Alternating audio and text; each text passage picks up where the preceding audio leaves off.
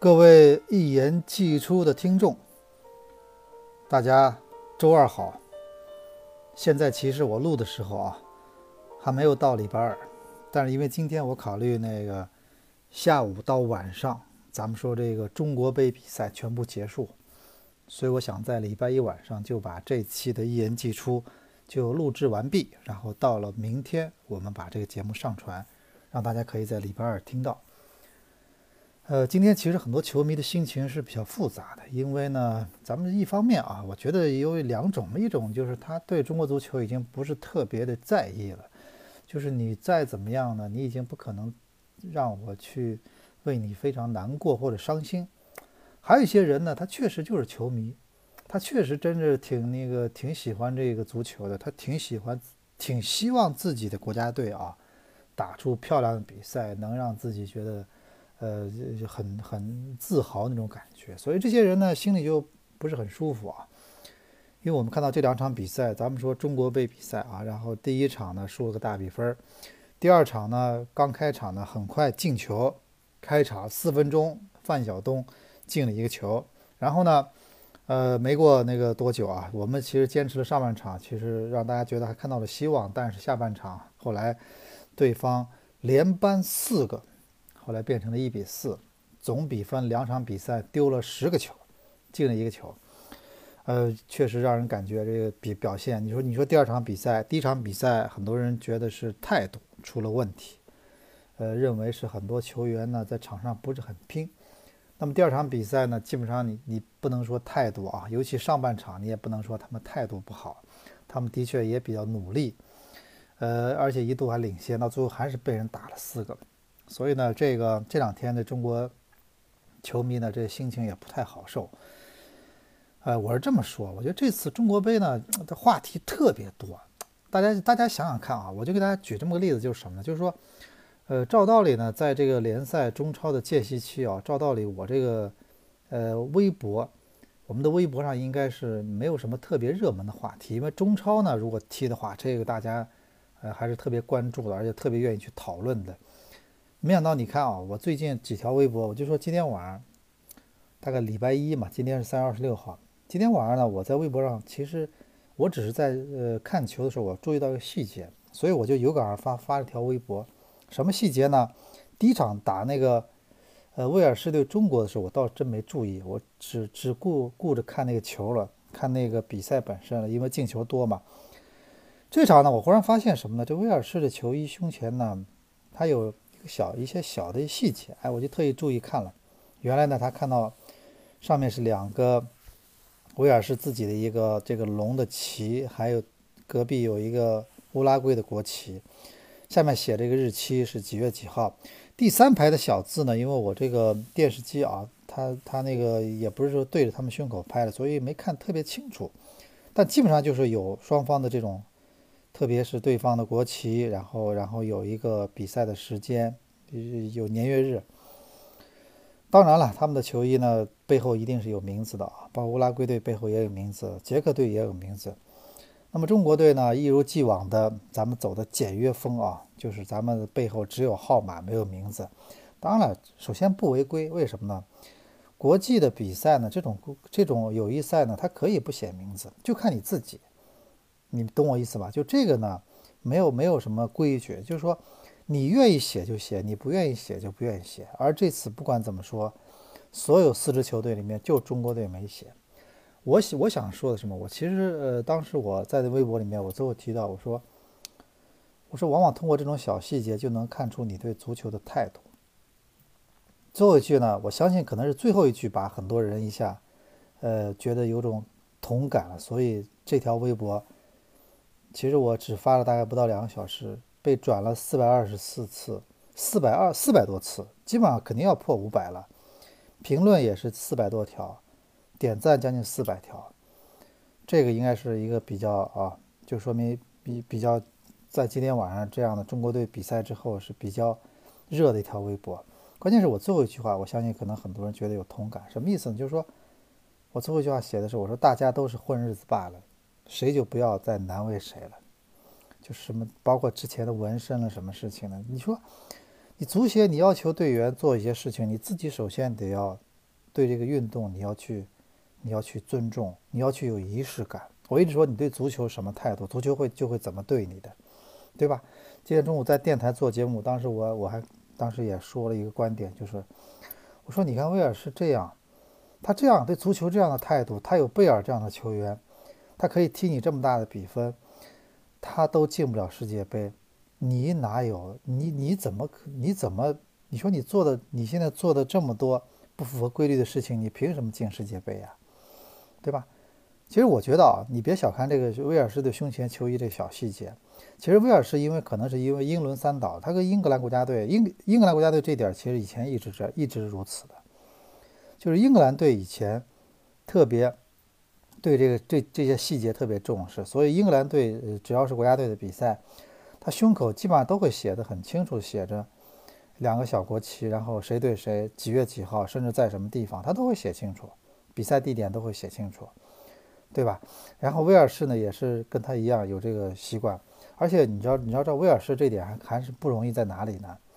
因为他呢，呃，参加这个中国杯比赛，他第一场赢了中国，他才能进决赛，而他决赛碰谁呢？他还得看第二场乌拉圭对捷克的比赛。你懂我意思吧？就是他碰谁他还不知道，然后呢，就就说那个他必须，所以我的我的判断有很多人猜测什么呢？说那个这威尔士队来之前就已经全部做好了，包括他假设假设他二十六号跟中国，假设他呃不是假设不好意思，假设他二十六号跟那个捷克或者跟那个乌拉圭都有可能嘛。但是我我倒觉得还有还有一种可能性就是他们来了后，根据第一轮的结果他们自己做的，就是他们。呃，自己球队里面有有这种简易的设备，他可以自己做。为什么这么说啊？我上次，而且今天我觉得很多在下面评论里面都都已经带偏了，很多人说是很多球迷不不太知情嘛，就说啊，是不是怪这个这装备赞助商，比如耐克了什么的？其实这个事儿跟人耐克没什么关系，人家只管把把钱和装备给你，他们只负责把。每年的赞助款以及装备给中国足协和给俱乐部，他们这个事情不归他们管了。我上次看那个有一次，我不是看了一个皇马的那个欧冠的，就是去年欧冠决赛的一个纪录片嘛，在我微博上你们可以看到，可以去搜，特别好看那部片子。如果你是球迷的话，特过瘾，因为它全是在更衣室里，全是在训练场，就是一些以前拍不到的地方。队员那种呃平时生活中的对话，在餐厅怎么怎么聊天，他是全记录。然后其中有一个细节呢，我就看到了，就是他们在从那个马德里出发去加利夫打这个欧冠决赛之前，他们队里自己的工作人员在给每件球衣在做这个我们说的一些标识，就是他们在给球队准备去打欧冠决赛的装备，每件球衣上。欧冠的那个、那个、呃、那个 logo 标，还有这个我们说的胸口的这个小小东西，几月几号什么，全是他们自己提前就就在那在那个基地里面，每件衣服这么压压往上，不是在在这个用那个机器往上压嘛？哎，所以这都是人家自己做的事情，而且我觉得这是这首先是一种，你首先要符合比赛规则嘛，对吧？第二个是，你就看你自己怎么看这件态度了。那中国队呢，肯定也有自己的理由，比如说，哎，我这衣服反正要收回来了，我下次比赛谁让你这个队员来不来？但是，哎，我印了你的名字，下次你来不了怎么办？他想到的这些，但是他就忘了什么呢？你毕竟国家队的比赛，你这么就这么高规格的一个热身赛，我们说的中国杯比赛，你不要在乎这点小事儿，什么这件球衣才值几个钱？球衣这都是中中国中超现在中中国足协现在缺钱嘛？对吧？你就你，关键是你要给我们一种呈现效果。你是想给大家呈现一种什么效果？你知道吗？你是随意呢？呃，反正因为人家有规定，你可以不印，你可以不印名字嘛，所以你就不印了。你懂我意思了吧？就是有很多人呢，他性格就是那种比较喜欢偷懒，就他总是在下线游游游走，游走于下线。老实说，咱们今天考试六十到九十分都可以，他永远给你考六十分。懂我意思吧？他对自己没要求，他觉得六十分就行了嘛，我干嘛要九十分呢？但是人家这个威尔士了乌拉圭，这就是人家就是好学生学霸，人家觉得我要做九十分，我要把所有东西做到最好，我要做一百分，中国队就是就学渣嘛，就是中国足协也是，所以你别老说球员怎么怎么，你自己做的事情都是都是挺挺，我真的感觉不出来这个这个这个机构里面很多人是喜欢足球的，我真的到现在为止感感觉不太到，你知道吗？就这么件小事儿，你别小看这种小事儿啊。我给大家讲个什么例子呢？就是说有一部分可能那个是当时。呃，那个参加了活动的球迷应该记得，就是我们在我我是在二零一八年，就是今年的二月一号，我办了一个，呃，就是申上海申花那个迎新的盛宴。这本来就是什么呢？本来就是我那个，我不是有五个申花球迷群嘛，呃，这里面全是五百人，然后满的。然后这些两千五百人呢，一直跟我说我们要聚一次。那么呢，呃，去年呢年底拿了呃足协杯冠军之后，我们就考虑今年在联赛开始前，我们搞个年夜饭。当然就想大家吃个年夜饭，后来呢，就是我在想啊，就是呃，只是在筹备的时候，我在想，我说要做就要做的跟跟大家不太一样，而且要做的就要让把它做成一个呃特别有足球味道的一个盛典，同时要规格比较高。所以到最后啊，我我可以这么说，我们那活动是零预算，而且大家只是每个人就付了一个饭钱，我们没有，我们所有人都是义务义务工作。包括里面我的做设计的、做衣做物料的，包括我自己，我们所有人都是，呃，这就是全部义务为这个为这个活动做贡献。到最后那天去看的时候，很多人可能注意到了，每个球迷拿的入场券是我们特意印的入场券，然后每个球迷特意给他们做了一个腕带，就是他们可以缠在手腕上，一次性的一个一次性的一个就是一个标标识。同时呢。呃，每个桌子上有那个呃，就设计好这个喜卡，然后还有什么呢？关键是啊，就是是我们的所有的志愿者，比如说门口门卫，还有很多接待组的志愿者，我们给他们统一的做好那个胸卡，而且我可以跟这么大爷说，这么告诉你，就是我们做那个是是那个胸卡啊，那个袋子就是挂在脖子上那根带子上面都有生花的很多元素，都是设计过的，而且每一个。那天活动不是提供了四个话筒吗？我们特意做了四个话筒罩，那个话筒罩也是完全跟着那个活动的主主要的这个呃这个标识和这个主的主要的这个这个形象是完全一样的。所有的地方，你知道吗？包括呃很多的这这这细节，全部都是都考虑到了。我觉得这就是足球。我因为为什么这次呃呃这次做活动我要这么做呢？因为可以坦率的说，因为我这每年都经常去欧洲，去去去一些欧洲的俱乐部去感受，他们这么多年，呃，我看到的所有欧洲俱乐部都对自己的这些细节非常重视。那个零二年我第一次去埃弗顿的时候，我发现埃弗顿并不是我们中国人心目中的豪门俱乐部，但是人家那种自信在每个角落。他们这个在这这记者的媒体工作区啊，他们的所有餐巾纸都是蓝色的。然后蓝色的餐巾纸上面有他们的俱乐部的 logo，就所有地方它都都得无时不刻的在存在这些元素，对吧？包括我当时说了很多次，他们的名单都是彩色的，拿出来都很漂亮，就名单你都想收藏，你都有收藏的冲动，是这样啊，对吗？所以我觉得就这些细，你不要小看这些细节，这就是你对这件事情的态度。所以我为什么说啊？为什么咱们有时候观察一个人呢？他如果呃，我我比较喜，我比较有时候我我自己有时候穿衣服很随意，但是我其实挺欣赏那种什么呢？就是出去他对自己外表还是有一定要求的人。我觉得这样的人呢，他他往往是比较靠谱的。当然，你也可以说他他就大忽悠，他就是为了把自己包装的比较好。但是你仔细想想看，一个对自己的很多东西他比较在意的人，他可能你把事情交给他，你会你会更放心一点啊。就像有时候这样，你比如说你咱们看到很多。呃，我们看到很多那个有有些公司就是上班全部都是西装什么，我觉得也也未尝不可。这就让你，这就是主要一种仪式感，让你觉得啊，我这工作我其实是一个，我不停的要提醒我自己，这是一份很有很有很很重要的工作。你比如说，呃，我们说很多国外球队出征的时候，大赛的时候，全部都是穿的西装，打的领带，他就是给你一种告诉你，我们是去干一件很。伟大、很崇高的事情，对吧？我们不是说很随意的，我们是怎么样去玩或者什么，这个东西啊，我觉得关键是这些细节不一定会影响结果，它也不一定会成为你足球的一个呃水平的一个绝对的标的象征。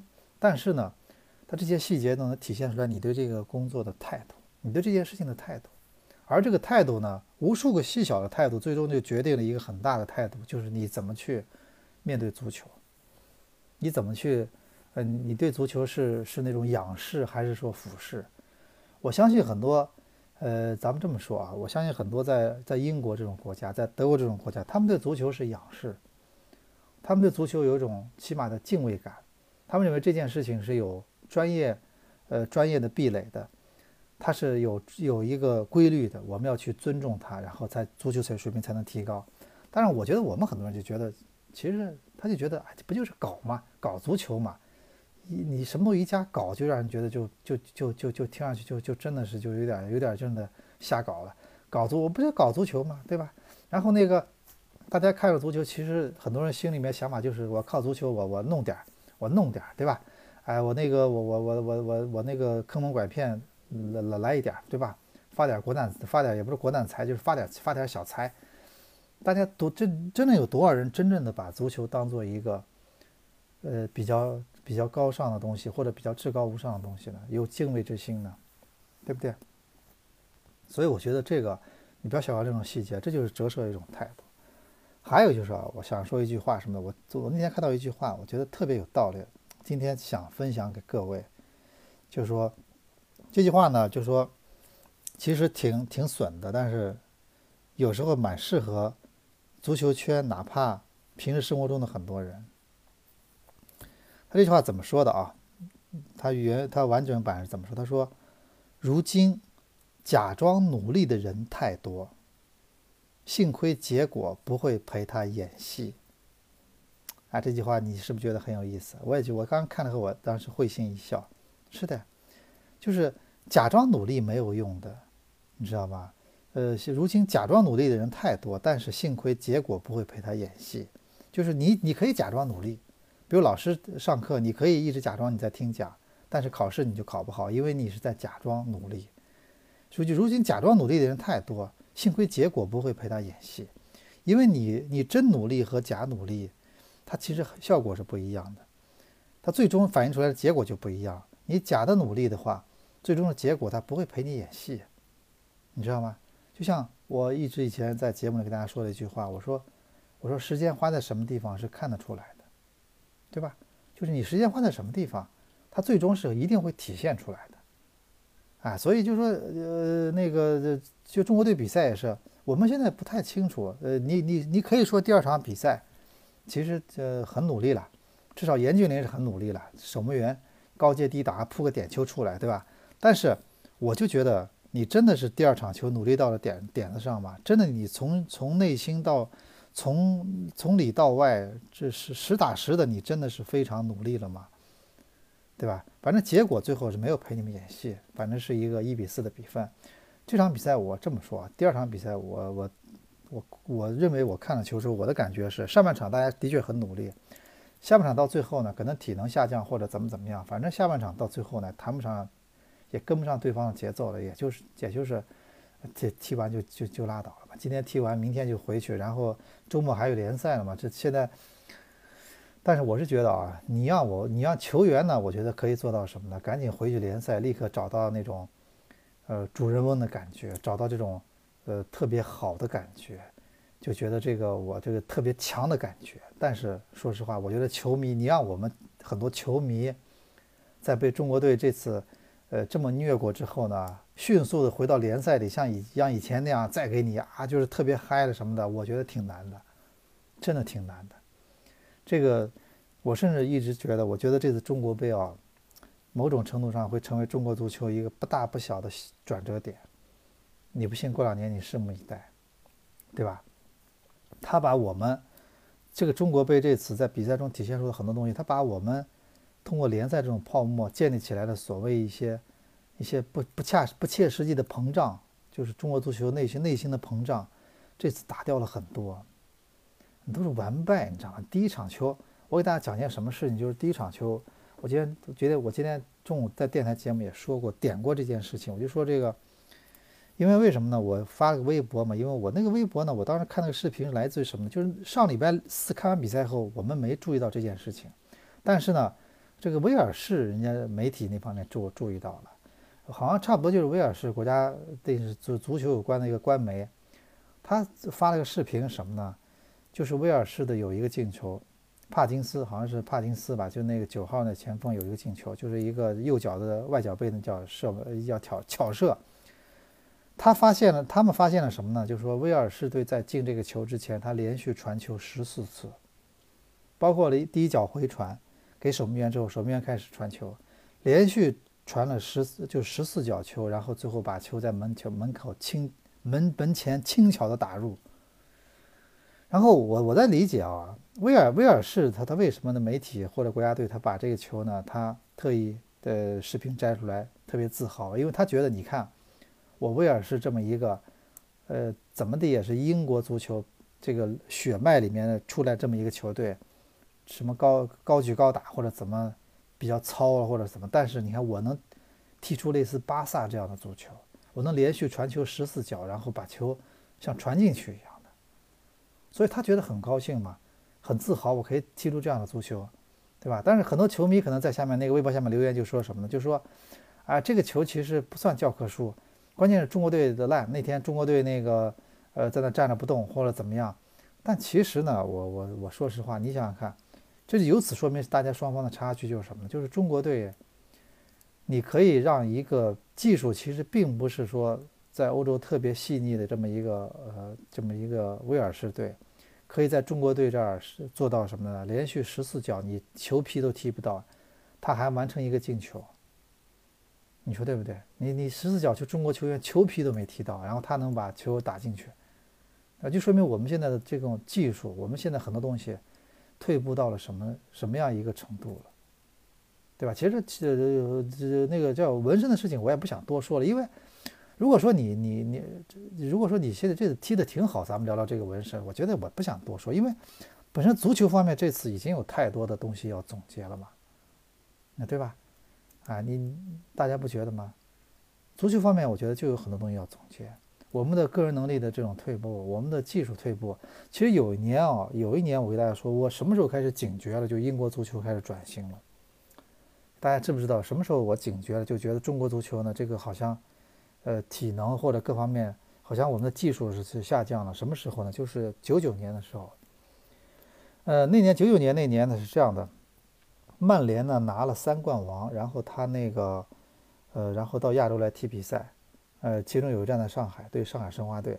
那次为什么那个比赛呢？我觉得那个上海申花队那次捡了大便宜。为啥呢？因为当时他们俱乐部啊，还是上海方面，当时跟曼联去谈这个亚洲之行的时候呢，这曼联当时连三冠王连一冠都没拿，就是当时他身上他光环他一个都没有。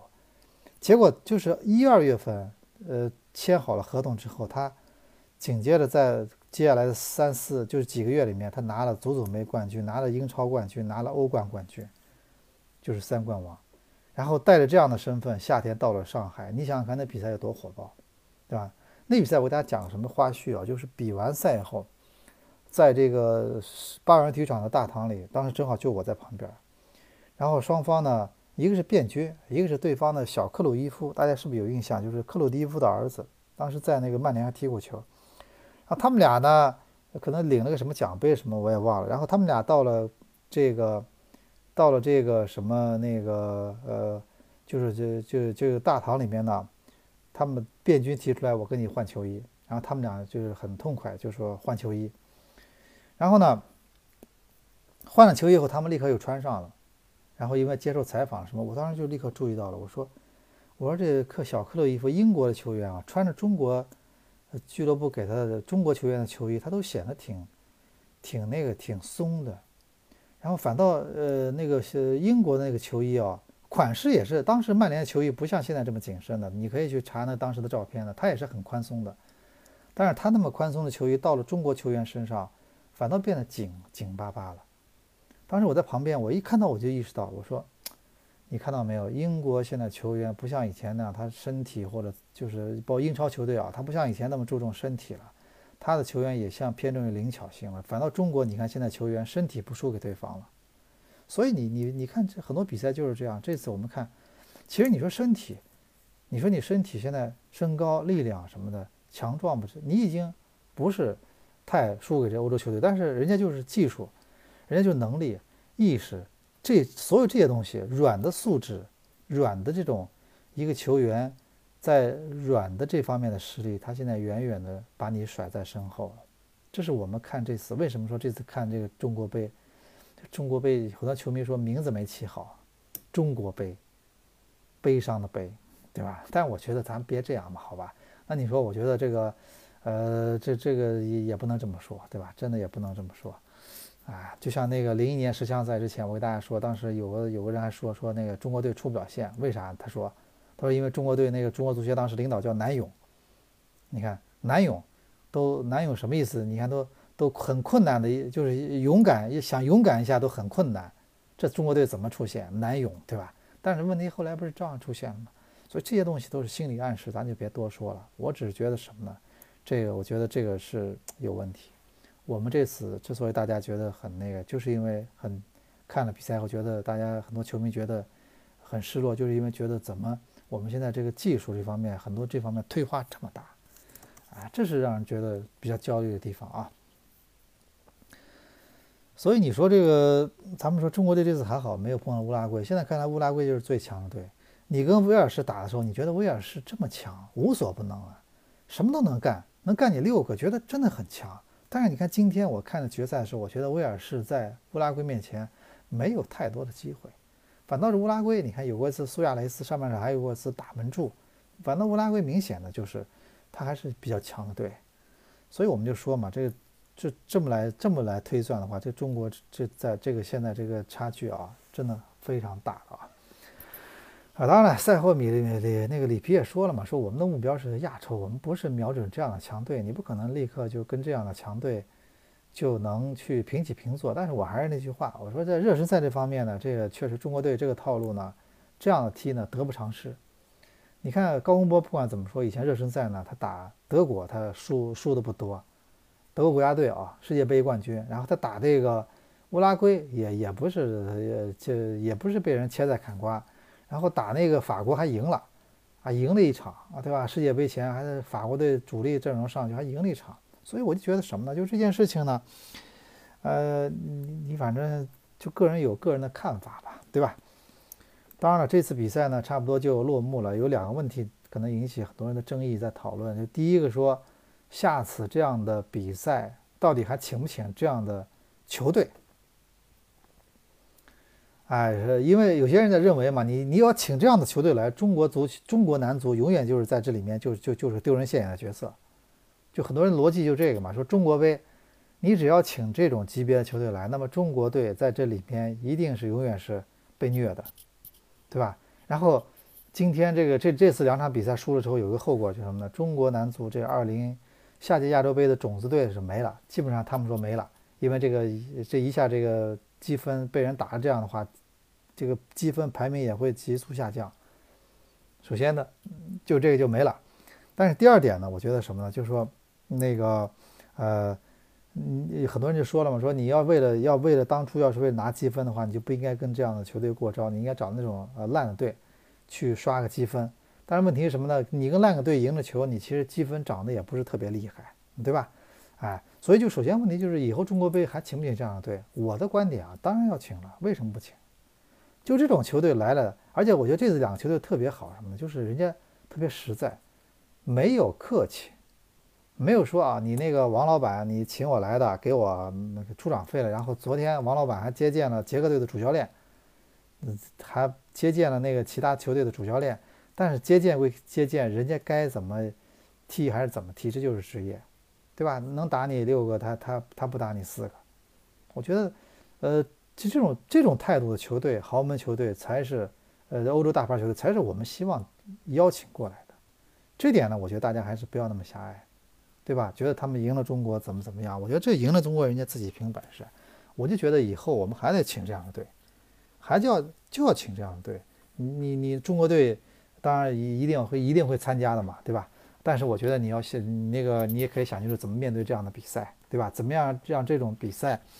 让这种比赛呢有价值，对不对？有价值，而不是像现在这次这样。这次这样呢，说实话啊，我们客观的评价，你说这次的比赛呢，的确啊，把这个，呃，它唯一一个好处什么？就是可能让我们一下清醒一下，然后让我们很多老板，包括很多人有关方面都会脑子一下子冷静一下，让我们知道啊，的确咱们现在这个差距这么多年没有没有，其实呃没有缩短，还在扩大。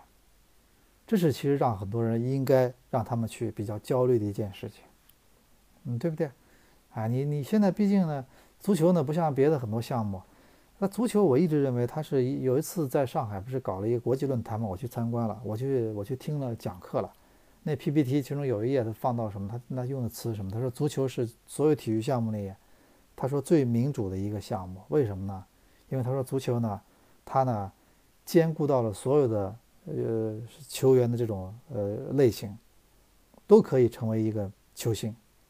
它不像篮球，你你必须两米以上。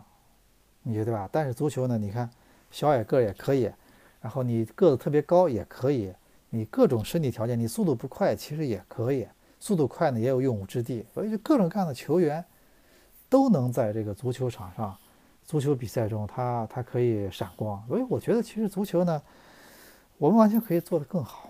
这次看这个中国杯呢，我就在感觉就是。呃，因为咱们现在呢，虽然我们说是世界杯马上到了嘛，我们可能会关注一些我们喜欢的球队，但是其实你说还是看中国队比赛的时候，你最容易有代入感。他的赢球，中国队你看啊，虽然说过去一年里面十二强赛赢球不多，但是中国队在过去十二年十二个月里面，他只要赢一次球，那都是有点像就是举国欢腾的感觉。当时赢了韩国，你看这第二天这这确实大家都是。都是是很高兴的在说这件事情，非常开心，非常自豪，对吧？就是国家队比赛呢，他就是这样。我觉得我还是那观点，就是我们这个，呃，这些人呢，他不是为自己比赛。就是昨天，呃，这礼拜六、上礼拜四比赛那些人和以及今天比赛的人，其实他们是为整个足球圈在，呃，在比赛，他们是为足球圈而战，对吧？因为他们是为了让外界证明我们中国足球其实水平没有那么差，所以他们就要证明这件事情，对不对？啊，所以我就觉得这个，呃，咱们这次中国杯呢，反正已经告一段落了啊。不知道各位回到这个周末的联赛中，是不是可以很快的再去找到，再去这个很快的再去找到这个我们说这个以前的这种之前看球的这种投入感觉？还是很多人觉得我先要缓一缓？我觉得我现在实在觉得。呃，这个苍蝇还在嘴巴里，就是中国杯，我我这个这个喝了碗汤，这汤里面有个苍蝇，这这这现在在我嘴里，然后里然后很快他端端上来不一一盆饭一盆呃菜，说这是叫中超联赛，你不是以前最喜欢吃的吗？你以前不是最喜欢吃就这个菜吗？我现在给你端上来了，你要不要吃？但是你问题是我现在很多球迷可能就跟他说说，呃，这大师傅那个厨师说那个大师傅不好意思啊。我是最喜欢这个菜，但是我现在嘴里有个苍蝇，我得要等它，等它，等它，等它飞走了，对吧？还有，我觉得啊，现在你让我们立刻回到中超的节奏，然后像没有发生过，像这个中国杯没有发生过一样，然后大觉得那个特别怎么？我觉得挺难的，挺难的啊。然后咱们这个差不多这期节目呢，我们看啊，也是三月份啊，三月份呢。应该是最后一期节目了，下个礼拜就进入四月了。然后给大家提前汇报一下，我这周末呢要出去走走了。我这呃我这二零一八年啊，这个一月份没怎么出去，然后二月份也没怎么出去。到了三月底，我准备要开始出动了。然后这整个的四月份，我这行程是比较分那个比较忙的，当然跟足球都多少有关系嘛。首先呢，这个。呃，这个这本周末会去趟欧洲去去看场球去，呃，同同时旅游一下啊，加上这个不是清明节嘛，去旅游一下。然后呢，在四月中的话，可能会去那个澳大利亚，因为上海申花队最后一个客场是在澳大澳大利亚的悉尼。然后我是去代表我们东方体育报去采访一下，然后去看一下。我关键是我想那个去看一下这个现场。然后这是亚冠的最后一场小组赛。那个最早我的想法啊，这这场球可能是生死战。最早我们是比较乐观的估计啊，呃，但是现在看来这场球呢，到底怎么样还不知道。但是肯定，如果下场打鹿岛鹿角打好的话，这场球呢，还是会有很多呃有很多可能性的。到时候看看啊，至少呢，我觉得理论上还是有希望的嘛。到时候我也跟大家，到时候在澳大利亚也会跟大家发各种各样的嗯视频和这个文字回来，包括这次去欧洲看球也肯定会跟很多东西分享。其实我们分享的目的呢，并不是怎么样，分享的目的就是告诉大家，就是用现场的很多呃画面告诉大家，足球它应该是这样的，对不对？其实我们我们怎么做那个做一个。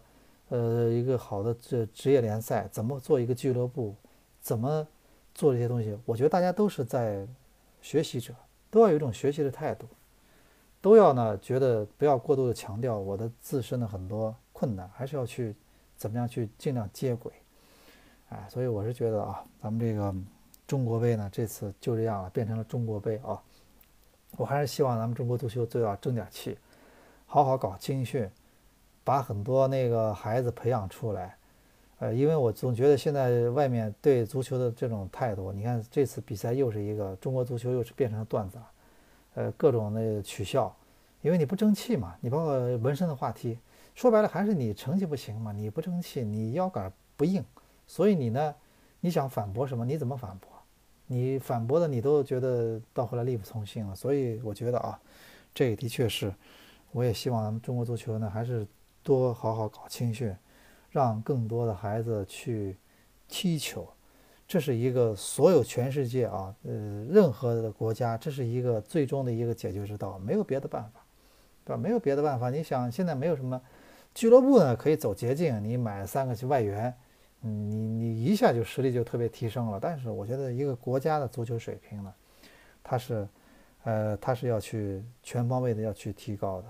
而且我还要说呢，我就说你这次你看，咱们国家队的比赛，虽然中国队十二强赛已经出局了，也不去参加世界杯，但是你看这次呃国家队的比赛，还是有那么多人去关心嘛，对吧？